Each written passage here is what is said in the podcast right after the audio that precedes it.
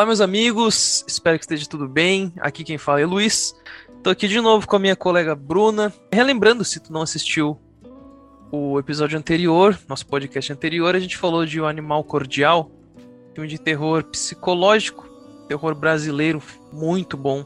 Tudo no filme eles conseguiram manter um ambiente hostil, fazer um negócio que realmente faça tu sentir enojado de algumas coisas. É, é, eu não vou falar muito sobre, mas só no tu vê um trechinho do trailer, dá uma olhadinha no trailer ali. Logo no início do, do podcast também tem um trechinho rápido ali para tu já tirar uma base. Se tiver curiosidade, dá uma olhadinha lá. Já tá disponível, já tá online, tanto no Spotify quanto no YouTube. Eu acho que tem no Deezer, eu vou dar uma olhadinha, mas as plataformas principais é Spotify e YouTube. Vai estar tá em um dos dois. Também não deixem de seguir a Bruna, arroba psicanálise e cotidiano oficial, isso? Isso, arroba psicanálise cotidiano oficial. Tem o meu site também, www.psicanalisecotidiano.com.br. Tamo junto, mais um filme aí para vocês. A gente vai analisar, explicar um pouquinho Show de bola. E o filme de hoje é o clássico inesquecível O Sexto Sentido. Filme do é, Shyala, como é que é que se produz o nome dele mesmo? M, Eu M... acho que é M. Night Shyamalan. Shyamalan, isso. E esse filme foi o que, né, ergueu ele na carreira dele de, de diretor, roteirista, enfim. E o que, que a gente vai fazer aqui? A gente vai falar um pouco sobre o filme, vai mais curiosidades, né? Ideias e também falar um pouco sobre o final. Eu acredito que todo mundo que já ouviu falar nesse filme sem sentido já deve saber o que, que acontece. Que nem eu fui ver esse filme, esse filme é de 99, eu sou de 94. Eu fui assistir esse filme há uns. Acho que uns. seis anos atrás. O filme já, já tava antigo já, eu já deveria ter visto o filme. Só que infelizmente eu já sabia tudo o que acontecia. E eu gostaria de não ter sabido, digamos assim. Então, filme nesse sentido, ele tem no elenco nosso duro de matar Bruce Willis, né? Tem uns outros outras pessoas no elenco que a princípio tem tem a atriz do Hereditário, Tony Collette. Tony Collette, verdade. Colette, Colette amo. Qualquer filme dela eu paro pra ver também. É uma... outra atriz que super indico aí. Nossa, uma baita atriz que. Né, eu assistindo esse filme, eu não, eu não me liguei nos outros filmes dela. Mas depois que eu assisti ali o, o Hereditário, que é um filme que ainda vai ser comentado ou aqui no podcast ou no em vídeo. De alguma maneira tu vai ver uh, o canal Influencine falando sobre esse filme do Hereditário. Mas essa atriz, ela é uma ótima atriz, a atuação dela é fantástica. Bruce Willis nem preciso falar, né? Não tem quem não conheça Bruce Willis. O ator Mirim na época, Haley Joel Osman, acho que é assim que se fala o nome dele. Ele foi o preferido para fazer o Cole. Até foi bem difícil deles encontrarem um ator mirim que o M Night fosse conseguisse criar é, a empatia, sabe? Foi bem, bem difícil de encontrar, mas quando encontraram, ele simplesmente viu. Não, esse é o garoto que eu quero e se não for com ele, não vai rolar filme. Deixou bem claro isso. Pegaram o, o gurizinho para fazer. Bruce Willis já tava.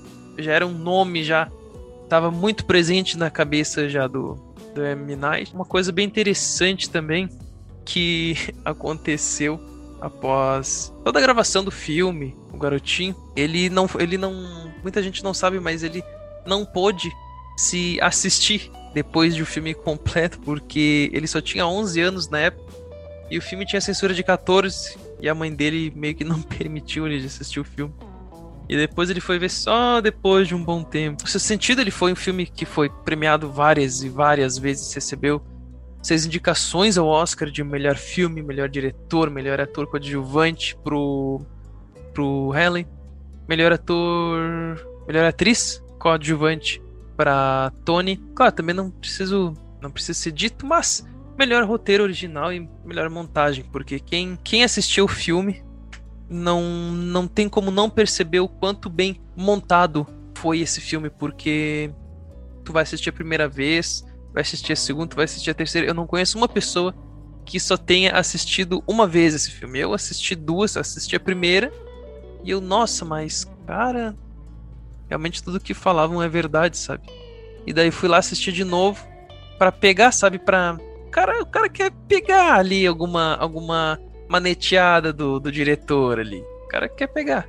Só que é, é, é impressionante que a montagem do filme é tão bem elaborada, foi tão bem pensado que tu assiste de novo e tu não acha erro. Pelo menos eu não achei erro e eu dando uma breve pesquisada na internet também não não encontrei alguém uh, sinalizando assim, ah, aquele aquela parte teve um erro crucial, sabe, alguma coisa assim. Desconheço algum algum erro desse dessa magnitude. Esse filme ele tá disponível na, no Telecine Play atualmente. Uh, eu não sei se já teve na, na Amazon ou na Netflix. Mas se tu quer assistir, tá lá liberado na Telecine Play. Não se sabe, né, até quando que vai ficar. Mas enquanto tá lá, é melhor tu aproveitar. Uh, outros trabalhos do, do diretor e roteirista M. Night Shyamalan é o Corpo Fechado, que depois também foi um sucesso, que foi com o Samuel Jackson e o Bruce Willis novamente. E teve muitos outros filmes, infelizmente teve alguns fracassos, como A Dama na Água. Eu não cheguei a assistir esse filme, então eu não tenho opinião formada. Não sei se tu assistiu, Bruno. Não, não. Não assisti. Eu tô dando uma olhada aqui para não deixar alguma obra importante passar, mas os sinais. Uh, ah, eu gosto.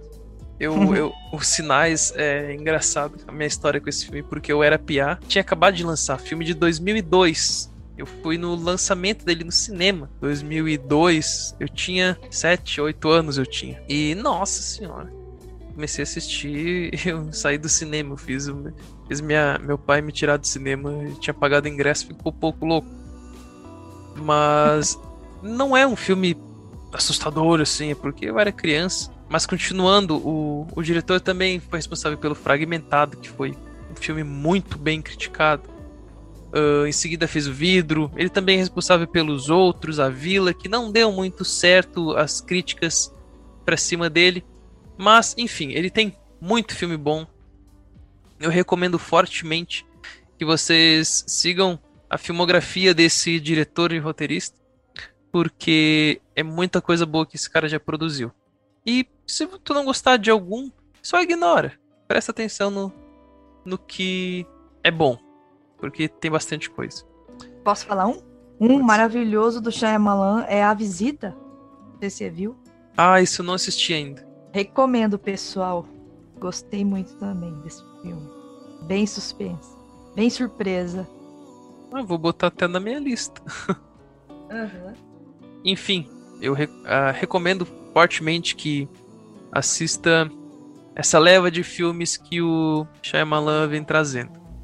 Mas voltando ao sexto sentido, o que, que a gente pode falar sobre ele? Primeiro, vamos dar uma, vamos dar uma conversada sobre ele. Do que, que se trata? A gente tem nosso Bruce Willis, ele faz o Dr. Malcolm. Ele é um, é um psicólogo, né? Se eu não me engano, psiquiatra. E começa o filme com ele ganhando, ele ganha uma premiação e tudo mais.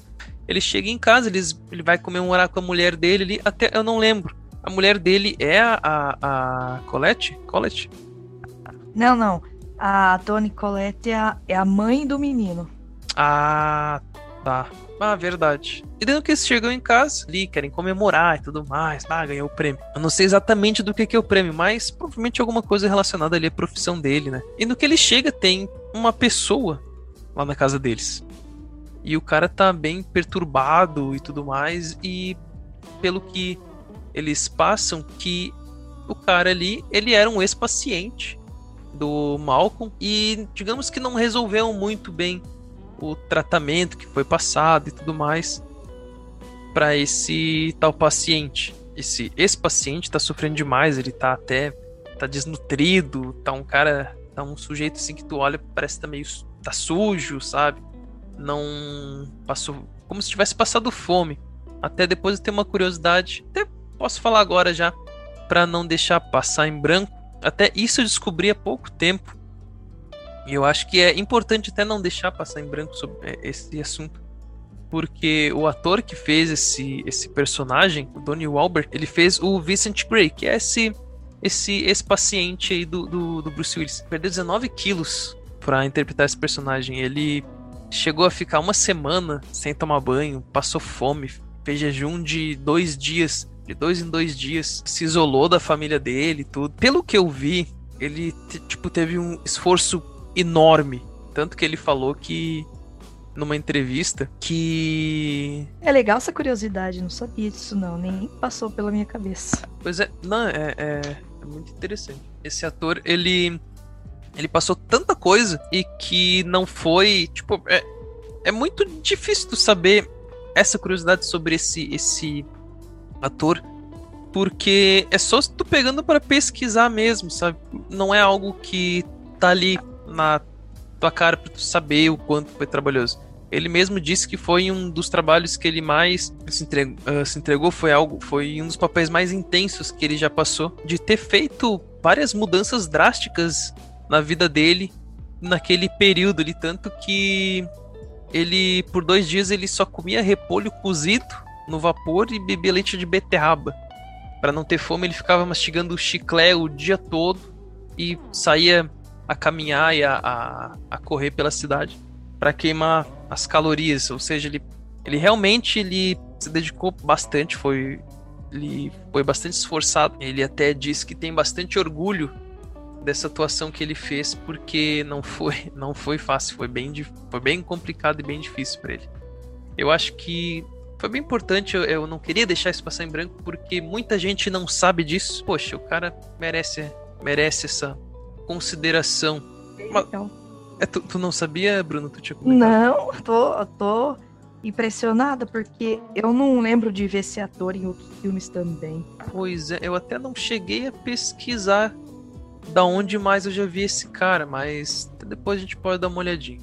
Qualquer coisa, se vocês quiserem pesquisar aí, ele é uh, Donnie Wahlberg, como eu tinha falado antes. Mas continuando, esse eu tinha parado na parte que eles estão ali no quarto, daí aparece esse ex-paciente, ele tá atordoado e tudo mais. E ele não vê mais sentido na vida dele, ele pega e dá um tiro no Bruce Willis. E ele pega e se mata. E nisso o foco da história meio que muda, sabe? Vai daí pra, pra história do garotinho lá. E como vocês sabem que não é mistério nenhum, diz na sinopse, qualquer lugar que tu procurar.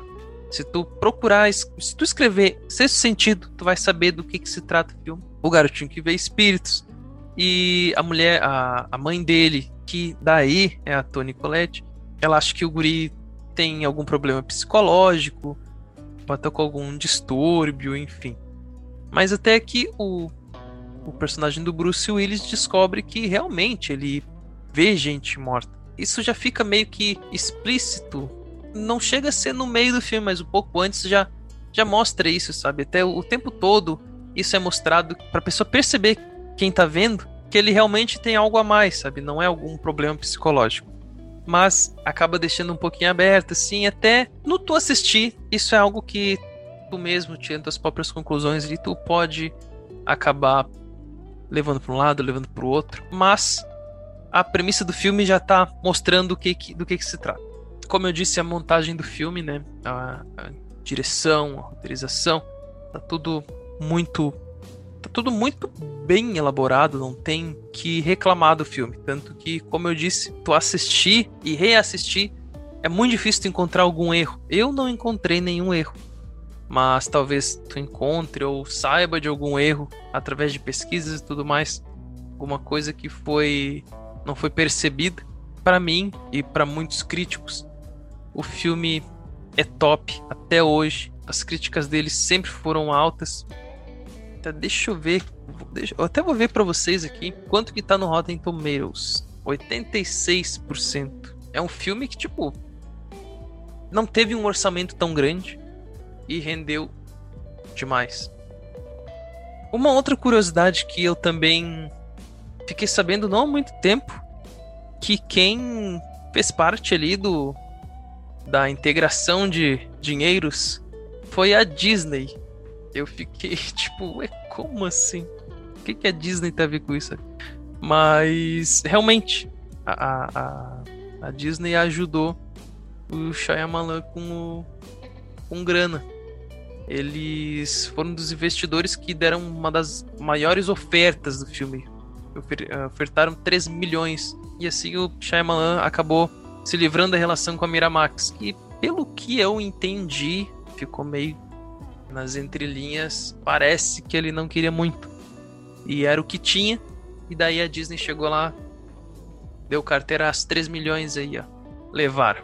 Cara, não tenho que reclamar desse filme. Se tu não assistiu, assista, pelo amor de Deus. Filme obrigatório para quem gosta de, de cinema, para quem gosta de, de filmes de suspense. Ele tem, ele é um filme que também tem um drama envolvendo a família, envolvendo é toda a situação também de ser da criança ali ter ser considerado uma pessoa com um diagnóstico psicológico. É, não sei se, se eu falo assim. Não sei se eu, tô, se eu tô falando do modo certo.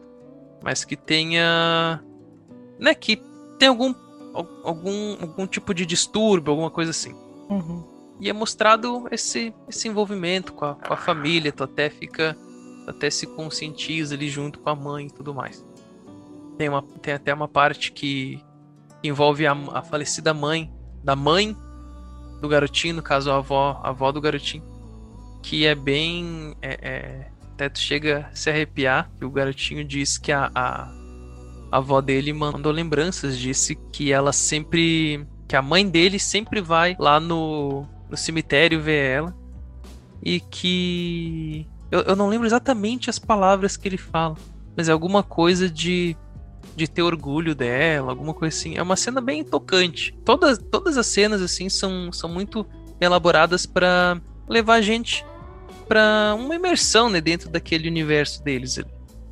E agora, eu acredito que até já falei demais. Acho que me empolguei um pouco. Mas a gente tem um tempo ainda para dedicarmos ao meio pro final do filme Uh, se tu curtiu tudo até agora aqui, pode deixar o teu like, se inscreve caso tu esteja no, no YouTube. Deixa um comentário aqui se tu já assistiu esse filme, se tu tem alguma coisa a falar sobre ele. Uh, se tu não assistiu, recomendo fortemente. É um dos meus filmes da minha top list de filmes. Eu acredito que é um filme que não decepciona ninguém. E se tu não sabe do final do filme, o filme é, o final é, é esplêndido. É, eu acredito que infelizmente já foi estragado é, essa, essa experiência para ti. A minha nota é 5 para esse filme, de 5 eu dou 5, porque eu acho que ele tem é algo que é, acaba sendo uma produção muito valiosa para o cinema, que foi, né? Ele alavancou muita coisa a partir desse filme. Deixa que like, se inscreve, deixa comentário. Que agora, aliás, a gente vai dar um pouco de voz para ela, ela mostrar também um pouco da, da experiência dela com o filme, o que que é, toda essa toda essa atmosfera passou para ela, enfim. É contigo, Bruna. Opa, oh, então vamos lá. O que falar de ser sentido? Minha voz está um pouco rouca, mas tá bacana. Dá para seguir normalmente, faz parte a mudança de temperatura aqui um pouquinho afeta a voz. Mas vamos lá. Estão me entendendo bem, é o que importa. Eu gosto muito desse filme desde a primeira vez que eu assisti, assisti várias vezes. É o filme Estiga a gente assistir várias vezes, porque ele tem muitos detalhes. Ele tem muitas nuances, eu acredito. Uh, o menino é, além da, interpreta da, interpretação dele ser ótima, ele passa muita verdade, tem os outros atores também que eu gosto muito. Então eu já me identifico pelos atores, que, são a Toni Collette, é, o Bruce Willis. Eu já gostava bastante do trabalho deles em vários filmes.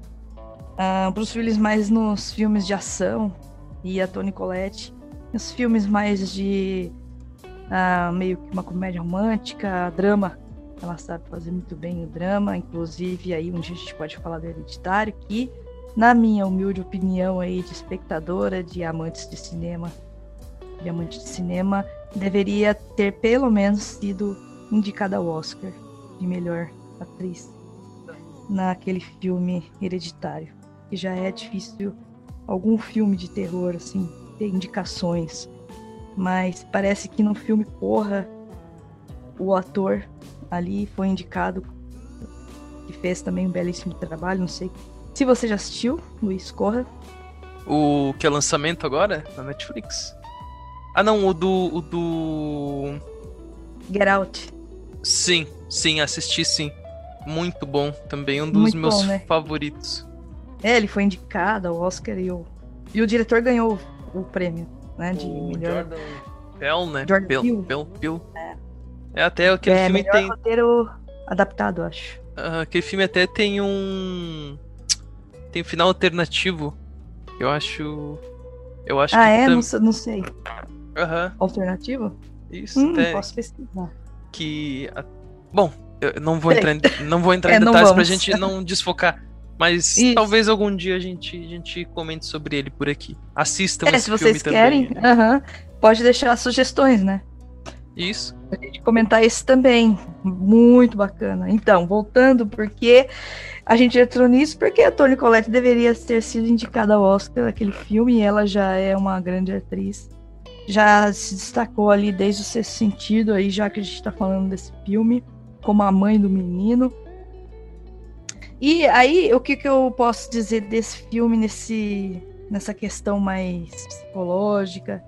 É, bom, o menino já tem algumas características que é diferente ah, da idade, assim. A gente percebe que ele é um menino mais maduro para a idade, parece que ele é mais responsável, um menino sério.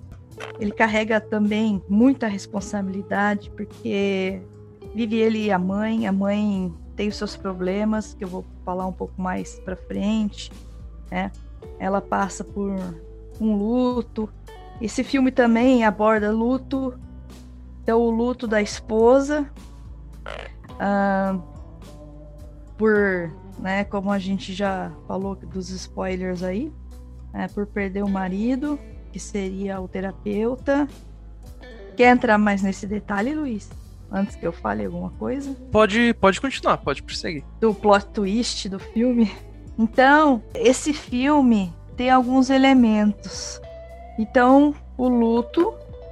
Então, explora dentro da, da questão também sobrenatural o luto da, da mulher, esposa, que perdeu o marido, terapeuta, com aquele tiro, que vai ser só revelado no final.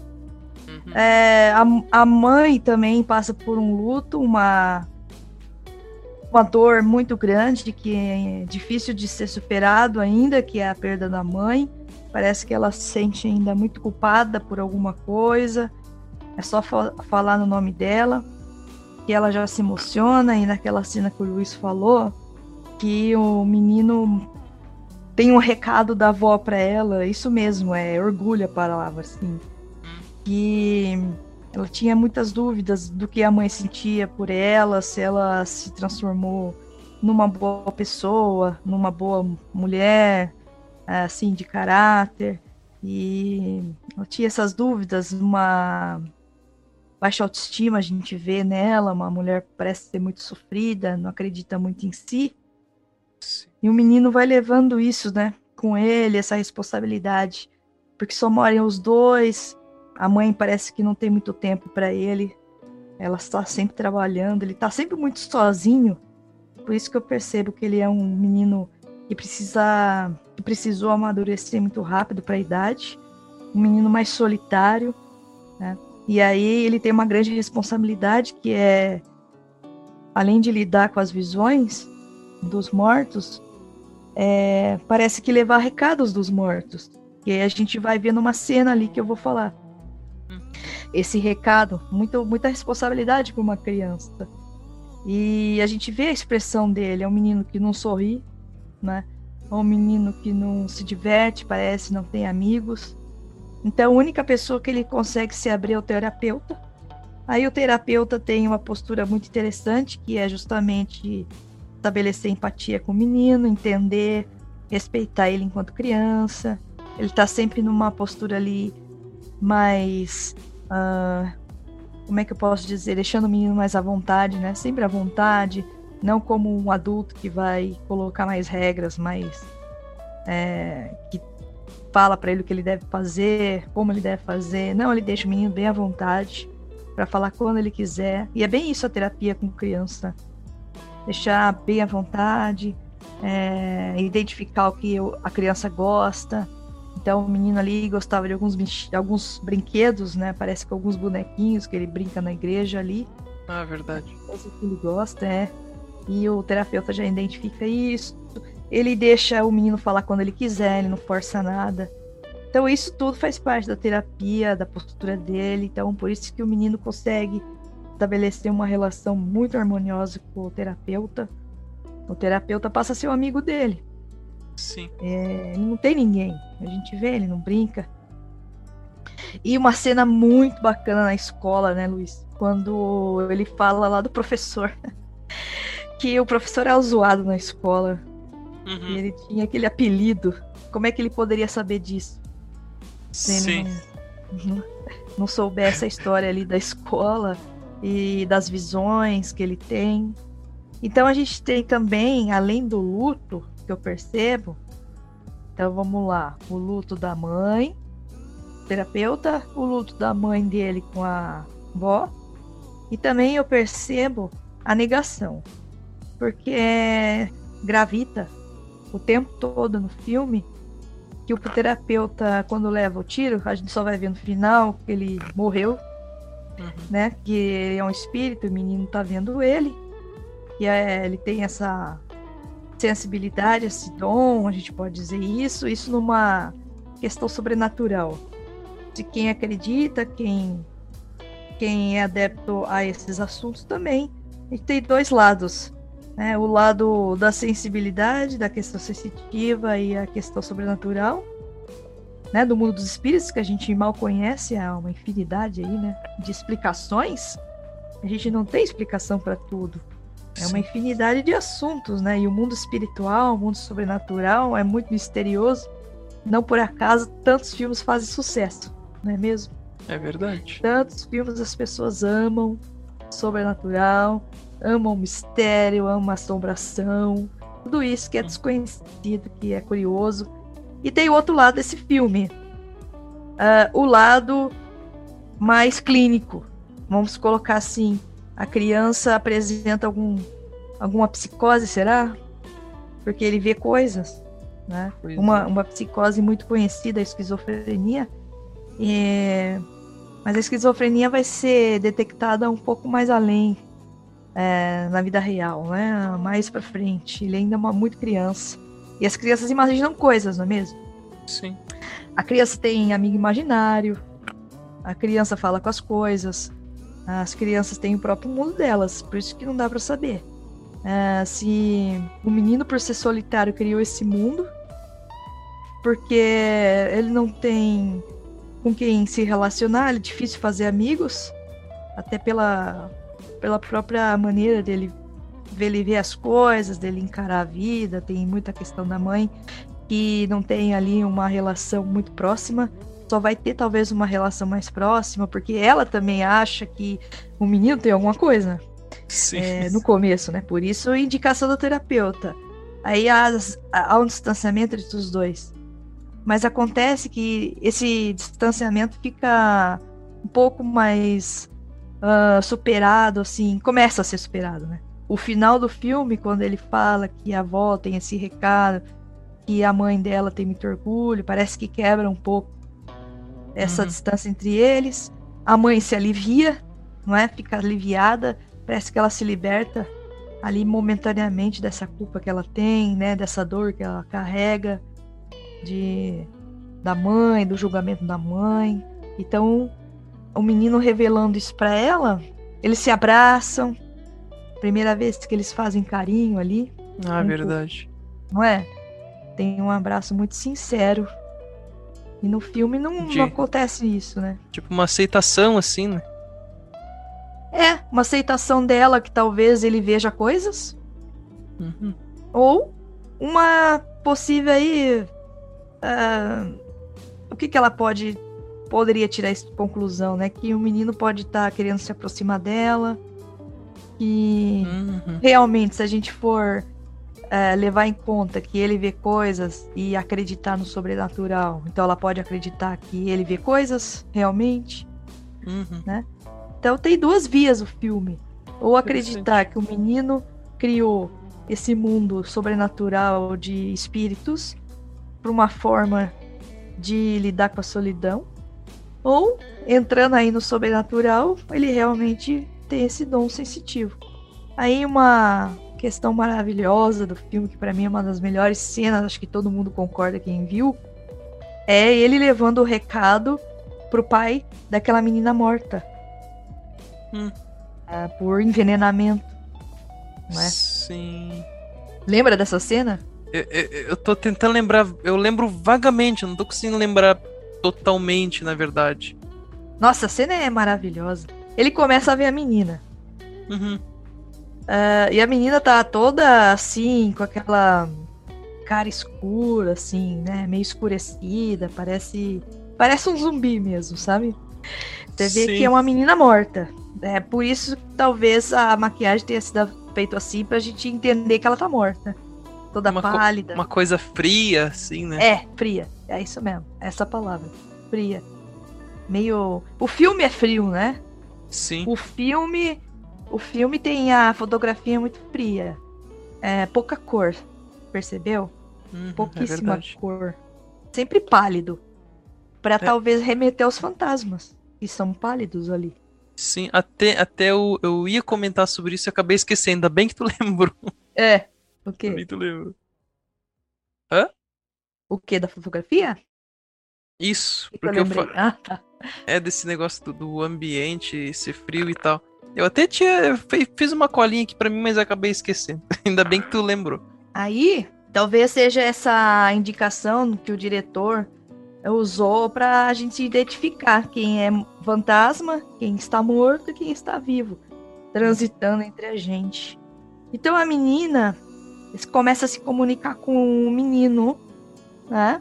É, ela aparece para ele, ele morre de medo. Isso que é interessante, ele morre de medo de todos os espíritos. Então ele tá sempre apavorado, né? É um menino que além de não tem com quem recorrer, ele não tem a quem contar. Ninguém vai acreditar nele. Já começa por aí, uma criança, quem é que vai acreditar em mim? A mãe não vai ouvi-lo nunca. Pelo Sim. que a gente entende, né, da relação dos dois. Posso só abrir um parênteses para tirar uma dúvida? Claro. Que eu acho que também muito ligado nisso, mas uma coisa que tu falou que me chamou a atenção. Ele poderia vir a ter esquizofrenia, mas isso na vida real uh, seria mais para frente para ser diagnosticado e tudo mais, porque ele é muito novo. A partir de que idade, assim, que se é visto que a, a, a criança, ou agora adolescente ou adulto, tem, em que faixa etária de idade isso acontece? De ser diagnosticado com, com esquizofrenia? É, geralmente é mais para adulto mesmo. Mais para adulto. Pode haver sintomas, pode começar a ter um alguns indícios, mas criança não. Criança muito arriscado falar isso, porque ela imagina, ela imagina coisas mesmo. Né? Sim.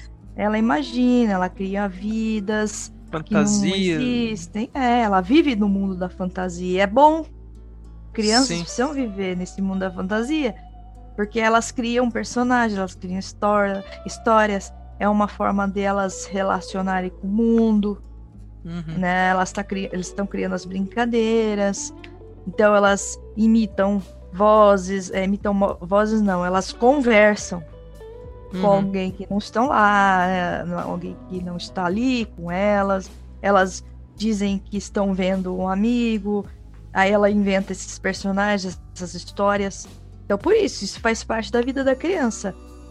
Ah, agora, diagnóstico, diagnóstico, além de ser feito pelo psiquiatra, é bem mais para frente. Existem é, diagnósticos aí e, e investigações uh, de possíveis casos só depois dos 25, 26, hum. né? E a esquizofrenia tem uma série de fatores, fatores genéticos, fatores ambientais, fatores hereditários, uso de drogas. Hum, Uso de drogas pode é, desencadear, Desencadear. a esquizofrenia. Uhum, principalmente drogas psicodélicas. aham.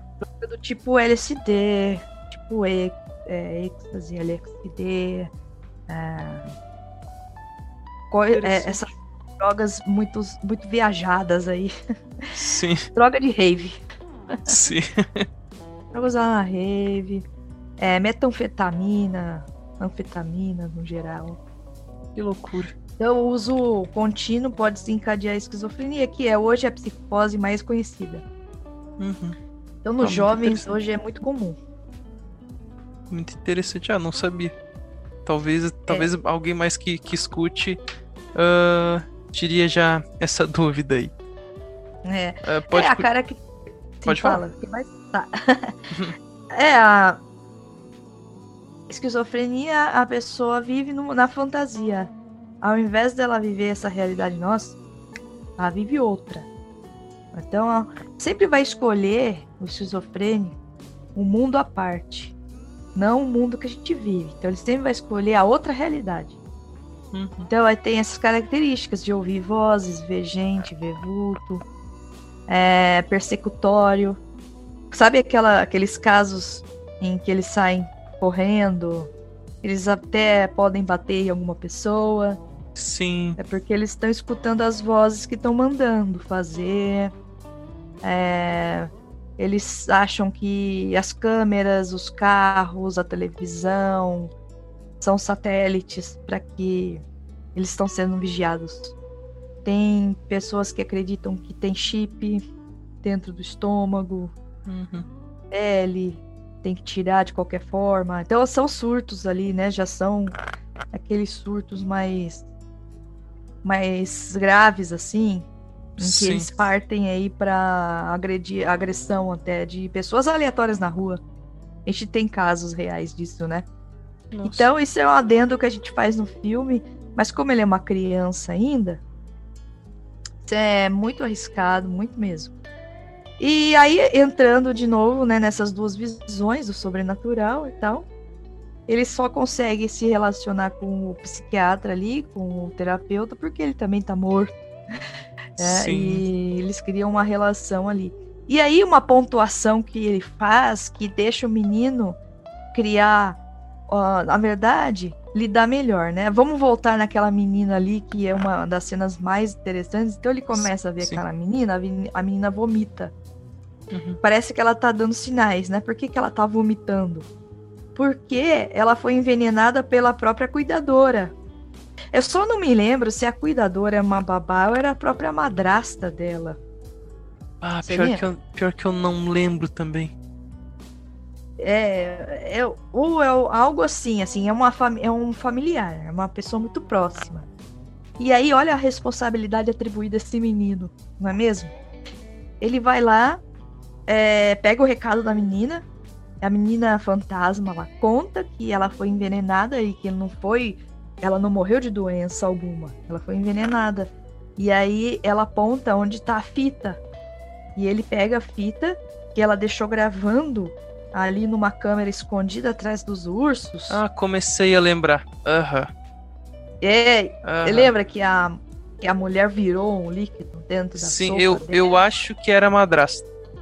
É, Eu, eu, eu aí- acho. Qualquer coisa, se, se a gente estiver falando alguma coisa errada, vocês podem corrigir a gente aí no. é, corrijam a gente. é, uma pessoa muito próxima que eu lembro, porque o pai... Imagina, olha a cena. É, eu gente. lembro que ele fica chocado. É, olha a cena. Um garotinho que você nunca viu. Entra no teu enterro lá, enterro do teu parente.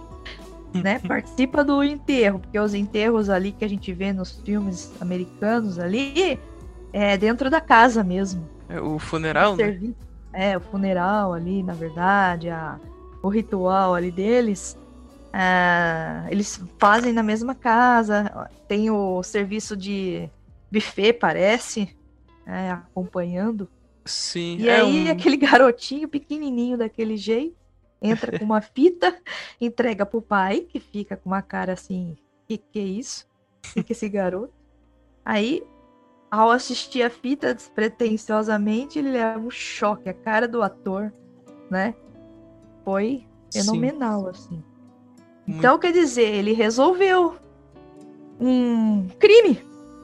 Seria um crime, porque é um crime, passou batido. Então é a responsabilidade dele, não é? De ele é que ficou como porta-voz de resolver a, a, a morte daquela menina. E todo mundo achava que ela tinha muito de alguma doença, mas na verdade foi um crime ali. Uhum. Então, olha só. Como é interessante. Sim. Uma, uma coisa também que. Deixa eu ver se já é pro final, eu já falei aqui, então, dos desconhecidos, da questão sobrenatural. Bom, aí a gente vai chegando mais pro fim. É... Ah, uma cena interessante, muito emblemática também, não sei se você lembra, Luiz. É quando ele tá lá comendo na cozinha, sozinho, as portas todas abrem. O, o garotinho, o gurizinho. É. Aham. Uhum. A mãe chega ali, imagina você na tua cozinha, tudo abrindo. Sim. Abre tudo uma vez. Eu saía correndo, não ia voltar mais, não. Ah, tá doido. Nem chegava mais perto. Então. E aí é engraçado que isso acontece, ela vai fechando as portas e fica confuso, né? Ela não sabe se acredita, se aquilo foi o vento. Sim. Porque o menino nem se assusta, ele tá ali, né? Ele tá ali de boa. E aí uma pontuação que aí eu vou chegar aqui para mim é o que faz o menino lidar melhor com o dom que ele tem. o terapeuta fala assim para ele: Bom, a velha frase, a velha e conhecida frase que virou, virou ícone: Eu vejo uhum. gente morta. Uhum. Aí ele fala quando, como ele. Com oh, que frequência? Com que frequência ele o tempo todo. E maravilhoso, né? Essa frase é, ele com aquela cara assustadíssima. Uhum. E aí a pontuação que faz com que ele lide melhor com aquilo a partir daquele momento é assim, já que você já parou para pensar por que, que os mortos te procuram, né? o que, que eles querem, já já experimentou perguntar para eles, ao invés de ter medo deles, perguntar uhum. para eles, já que você consegue ver? Tipo assim, né? Ah, tu... aí ele ficou pensando, realmente. Tu me lembrou de uma coisa, só pra eu não esquecer. Que tem, uma, tem uma cena que até eu lembrei me arrepiei aqui agora. que, mar, que me marcou muito na a, a, cena que tá o gurizinho e o, e o Bruce Willis no, perto de uma escada. E, e eu, não, eu não sei se é no gurizinho que acontece ou se é no, no Bruce Willis que acontece. De arrepiar a nuca. Parece que se eu não, se eu não, se eu não me falha a memória é a nuca. Que ele fala que sempre quando ele sente esse arrepio é porque tem tem mortos por perto, alguma coisa assim. É, e era o Bruce Willis. Aham. Uhum. Justamente ele. É, e aí é aquela questão da negação que eu falei lá no início. Ele não, não entendeu que morreu. Parece que há uma luta dentro dele. Ele não acredita que ele morreu. É, até depois claro. ele vê a mulher dele com, com outro cara, né? E tal, ele fica, ele fica eufórico, enlouquecido. E daí ele Sim. percebe que a mulher não tá dando mais bola para ele, não porque não ama mais ele, mas porque ela, não, ela tá tentando viver a vida dela, ela tá de luto. Uhum. É... Ela não vê ele também, né? Ela não ele vê ele. Ela, ela não vê. Ela não tá e... ignorando ele como não, ele acha. É. E você viu como o diretor brinca com a gente o filme inteiro? Sim, porque tudo fica muito subjetivo, né? Parece que tu tá vendo, achando que é uma coisa, mas na real tá acontecendo outra coisa. Uhum, porque no restaurante ele tá sentado na frente dela. E ele fala Sim. com ela e ela começa a mexer a comida ali, desanimada. Parece que ela ignorou ele completamente. Mas não, né? Ele tá morto. Sim, ela não tá vindo. É, então é fascinante. A gente fica o filme inteiro achando que ele tá vivo e ele também, claro, vai se dar conta ali que ele morreu quando o sangue começa a escorrer. Ele começa a lembrar que ele levou um tiro, aí cê, vocês lembram quem viu. e o sangue começa a escorrer, ele finalmente vê o sangue dele, vê Uhum. que, ele que ele tem uma perfuração.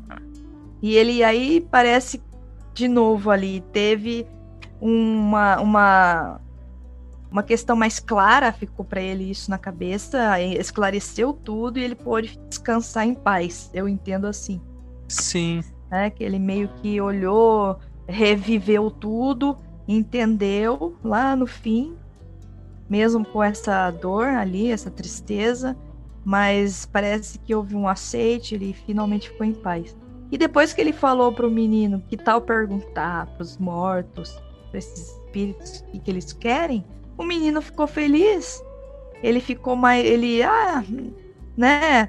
É realmente assim, não falando dessa forma, mas dá a entender que ele passou a perguntar e os espíritos continuam aparecendo para ele, porque no final ali teve um acidente de carro e a pessoa morta estava do lado, né? Sim, que era aquela moça de verdade. bicicleta, né? E aí ele continuou vendo, mas ele já não estava mais assustado. Então, dá a entender que ele realmente acatou o que o terapeuta falou. Então, Uhum. assim ele pode lidar melhor. É aí que tá a terapia. É lidar. Eu vou puxar ali uma um adendo para minha profissão. A Claro. gente faz ah, o paciente lidar melhor com as questões, com o sofrimento, ressignificar. Ele ressignificou o dom. Uhum. Ao invés de causar pânico e perseguição, que ele se sentia perseguido pelos espíritos, ele passou a ressignificar aquilo como uma coisa positiva, ajudar os espíritos a se localizarem, a encontrar o caminho. Então a Sim. gente também faz isso, ajudar as pessoas, não a encontrar o caminho que eu falo, a gente não fala caminho nenhum, não sugere coisas, mas a pontuação, ressignificar, dar outro sentido, clarear, produzir insight. Aí a pessoa consegue lidar melhor com o sofrimento e até superar. Então é essa é, a- é o pensamento que eu tiro desse filme. Sim. Muito bom, por sinal. Uma, eu- eu tinha lembrado duas coisas aqui pra falar, só que agora uma delas eu esqueci. Meio que. Eu não cheguei a pesquisar sobre isso, mas. Eu meio que criei uma teoria na minha cabeça. Em certo Uhum. momento, porque algo que não ficou muito explicado e até eu não vi explicações sobre isso, mas que me chamou muita atenção e não sei se não passou despercebido pra muita gente. Que aque- aquele cara lá do início do filme, Bruce Willis chega em casa com a mulher dele, tal, tal, tal, e daí o cara tá lá, logo no início.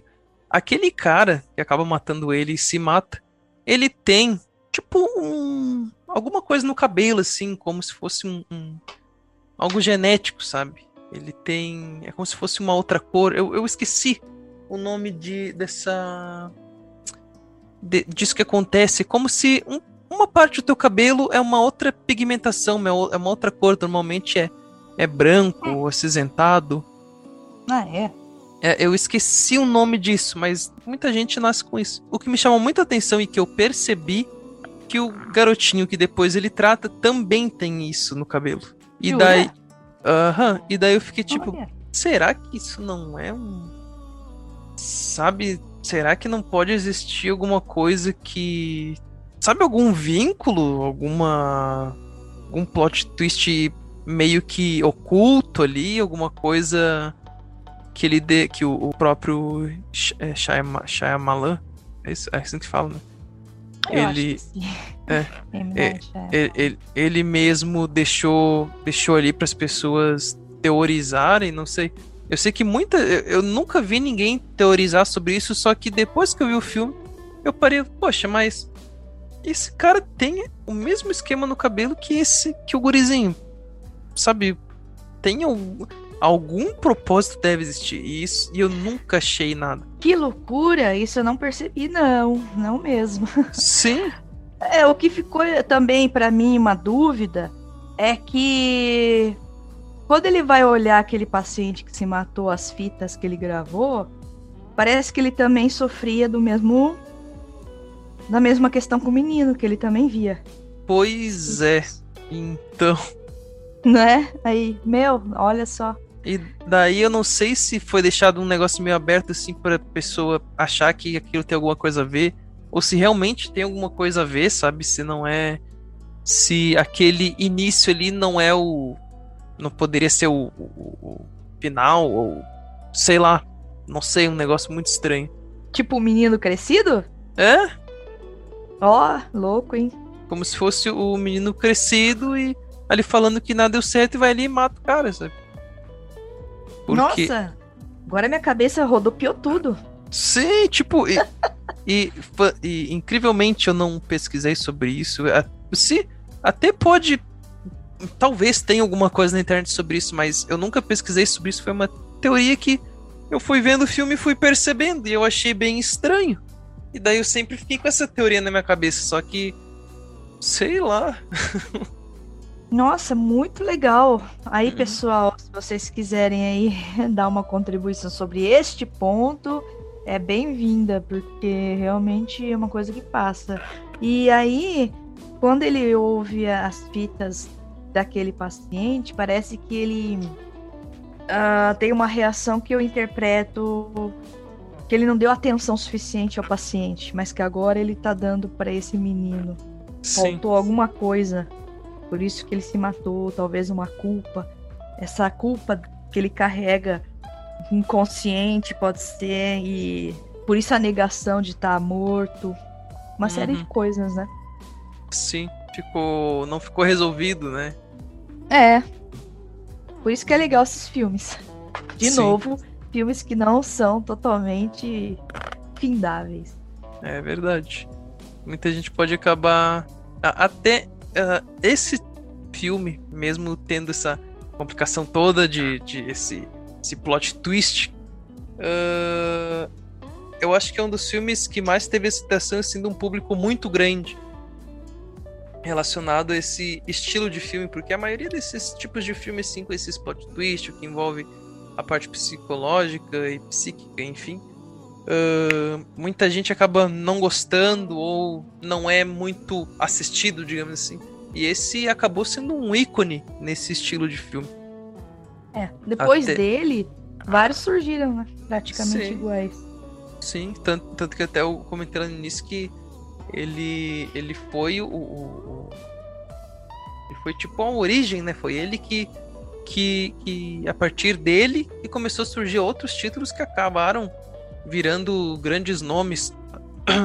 até, até chamando a atenção de muitos críticos e tudo mais. Até talvez eu, eu faça uma listinha ali, deixe no, nos posts ali do, do, do Instagram.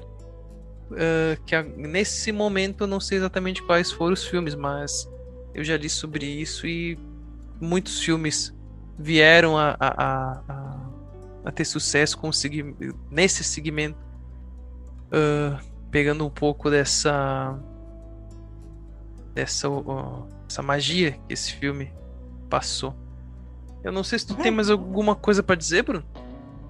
Uh, deixa eu olhar aqui. Hum, falei do paciente, falei do terapeuta. É. O menino muda o semblante no final. Não sei se vocês perceberam. Depois que ele lida melhor ali com os espíritos, ele parece que vai dar indícios que ele vai ser uma criança mais sociável, tá? que ele vai conseguir se relacionar melhor no mundo. A mãe, vamos, eu vou me colocar um pouco no lugar da mãe. A mãe, quando ouve aquele, aquela revelação, ela se emociona, se aproxima dele. Mas será que ela ainda vai ficar com o pé atrás. Pois tipo, é, né? pensando que o menino precisa de alguma ajuda. Ou por ele, por ele agora ter. Assim, nos indica, né? Que ele vai melhorar no sentido mais social. Mas é bem interessante essa relação dele com ela. Sim. É Até é isso. Se tem uma pessoa é, que tá ouvindo tu gosta de e espera filmes com continuação. Esse filme não tem continuação. Ele não não tem sequências. eu até meio que agradeço por isso, porque normalmente sequências acabam estragando o filme original. Com Tem, certeza. É, até existem casos que teve filmes é, bons que alguns, né? superaram né? os originais, mas é algo muito raro de acontecer. Muito raro. É, então eu acho que uma vez clássico, sempre clássico. E eu não sei se ele. Ele não, não chega a entrar pro, digamos, rotulação de cult. Eu acho que mais é, é clássico, não sei. É, pode ser clássico, acredito. É. E. Esse filme é nota 100, não tem o que reclamar. Uhum. Ele não enjoa, dá vontade de sair daqui e continuar vendo, até é. para pegar mais detalhes. É verdade, é verdade. Dos aparecimentos, dos, dos espíritos. Alguns. Aqueles três enforcados na escola, que conta uhum. a história ali do que aconteceu antes. É verdade. E até o interessante que nem uh, o esquema da, da Disney ajudar com o investimento no é. filme, o esquema do ator, aquele que tipo se dedicou demais para para uhum. atuação. E isso é coisas que a gente ficou sabendo agora, que pelo menos eu pesquisando assim, uh, fiquei sabendo há, há pouco tempo e o filme é de 99. Então, para vocês terem uma noção de que uh, o quanto ainda continua vivo esse filme até hoje e o quanto ainda tem algo a desvendar sobre ele, sabe? Então é um, é um filme atemporal, com certeza. Tá à frente do, do seu tempo lá de 99. Ele é. Digamos que ele pode ser continuar. Uh, ele é muito atual, sabe? em termos de do esquema do, de plot twist, porque depois começou a aparecer muito filme com plot twist. e não sabe o que, que plot twist é reviravolta, né? É, o filme tá mostrando uma coisa, levando para um caminho, e quando se dá conta, aquilo virou o contrário e não é nada daquilo. E eu, particularmente, eu amo filme, filmes assim, eu adoro. Isso é, sai totalmente do, dos clichês. Às vezes é bom um, clichêzinho, a gente gosta, né? Mas uh, eu tenho paixão por, por filme de plot twist. E. Ah, uma curiosidade que eu esqueci de comentar. Quem não sabe, esse garotinho que é o. o... Me falhou o nome dele de novo. É o. Haley Joel Osment. Isso aí. Ele também fez. Ele. Não, não é. Até tá na. Eu acho que tá na segunda ou terceira temporada. O The Boys, da Amazon Prime, uh, dos super-heróis que não são tão heróis assim. Ele apareceu, acho que na primeira temporada, no qual ele. Ele era muito necessário ali no meio e acaba. Eu não vou dar spoiler, spoiler, mas ele fez uma participação bem bacana nessa série. Eu particularmente gosto. Ele depois, né? Depois do, do Sexto Sentido, ele fez muito sucesso. Ele apareceu no Inteligência Artificial, que final é triste demais. Foi um dos primeiros filmes que eu chorei, eu acho. Que eu me lembro. tá louco. E assistir. Como repetia direto na, na sessão da tarde. Daí Nossa, os... Ou no domingo. É, não é domingo espetacular, é, é máxima. Tela máxima. Poxa, esqueci. Faz, ah, tempo, sei. Faz tanto tempo que eu não vejo televisão que eu não lembro o nome do, do dos programas que passa filme. Esse filme eu não achei tão legal. Mas tudo bem. Um outro lugar que ele aparece mais velho, claro, né? Esse filme é de 1999. Até ele já deveria ter quantos anos ali? Você lembra quantos anos ele tinha? 11 anos? 9 no, anos? No sexto sentido? É. Menos, ele, né? Ele como... Uh, ele tinha 11 anos. Ele tinha 11 anos. Tá. Aí ele aparece, sabe onde? Tá no Netflix. Lá no filme do Ted Bundy. Uh, que quem está no filme é o Zac Efron. Ah, eu não lembro em qual momento ele aparece no, nesse filme. Ah, ele aparece bastante. Ele vira como um namorado, marido. Ah, verdade. Uhum. Eles trabalham junto. Verdade, A verdade. moça feita pela Lily Collins. Aham. Ah, eu adoro aquela atriz também. Ela é fofa. Aham. e a princípio, é isso de minha parte, tu, dona Bruna. Tudo certo, pronta pro próximo. Coisa boa. Vocês, espero que vocês tenham gostado. Esse foi mais um podcast aqui do Cinema Sem Neura, onde a gente tá sempre conversando, batendo esse papo gostoso aqui sobre filmes que envolvem a psique e tem esse tom psicológico aí, esse toque psicológico no meio. E vai ter bastante coisa ainda, a gente já tá com a nossa lista preparada aqui, já engatilhada. E não vamos dar spoiler pra, né? Durante a semana vocês vão vendo o que, que vai, o que, que vai vir por aí. Algo que a gente tá para alegria de vocês, a gente sabe o que, que vocês querem ver e a gente espera que vocês gostem dos conteúdos que vai vir por aí. Sempre não fugindo muito desse nosso papo, assim, uh, falando um pouco de teorias, comentando sobre o filme, roteiro, diretor, elenco, falar sobre o final, o que que o que que eu tenho, qual foi minha visão do filme, o que que a Bruna como psicanalista, qual foi a visão dela, o que que ela tem a dizer. Eu acho que esse esse nosso bate-papo aqui está sendo muito muito legal e até sendo bastante construtivo até uh, educacional para muita gente. Pessoal, a gente fala bastante, né, sobre sobre essa parte psicológica e aborda, por exemplo, eu sempre procuro também, não eu, não é que eu procure ter dúvidas, mas realmente muita coisa que a Bruna ali fala, eu tenho dúvidas, e eu acredito que isso também ajude o que tá ouvindo aí, tirar tuas próprias dúvidas também. Aliás, se tu tem alguma dúvida, alguma coisa relacionada a esse filme, ou alguma teoria, enfim, o que tu quiser, pode deixar aqui nos comentários, caso tu esteja no YouTube. Se tu estiver no Spotify, deixa um, uma curtida aqui, ou segue aqui. O, a, eu não sei se vai estar numa playlist ou é um álbum, eu ainda estou me familiarizando com o Spotify. Mas segue a gente aí e vamos para frente. A gente tem muito filme para comentar ainda com vocês e assim esperamos. E é isso aí. Espero que tenham gostado. Não esqueçam de ouvir nosso primeiro podcast do Animal Cordial. Foi ótimo, foi muito legal. A gente falou muito a respeito, a gente tirou nossas próprias conclusões. Eu também, a, a Bruna mostrou um, um, um, um, lado do filme que eu não tinha reparado, que eu imagino que também tu possa ter visto, não ter percebido. E acredito que tu vai gostar também. Certo? Uhum. Então tá. Tchau, Bruna. Tchau, pessoal. E até a próximo, próximo Cinema Sem Neura. Um grande abraço. Tchau, Tchau um grande abraço. Tenham aí um, um, grande dia. Não sei que hora que vocês gostam mais de ouvir este, os podcasts.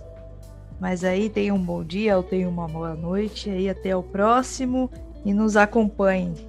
Vai ter muita novidade, muita coisa boa. E não, deixem de, e não deixem de seguir a gente. Arroba, arroba canal Influencine. Não deixem de seguir a Bruna. Arroba psicanálise e cotidiano oficial. Lá eu coloco sobre psicanálise. Quem quer conhecer mais sobre a área de psicanálise, o que é psicanálise, enquanto método também terapêutico. Lá vocês podem me chamar no direct também, podem enviar uma mensagem pelo WhatsApp.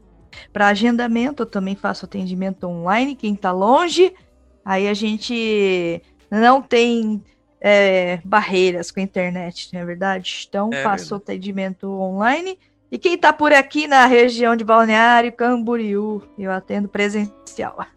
Que maravilha. Então tá, uma boa semana para você que está aí nos ouvindo e até a próxima. Um grande abraço.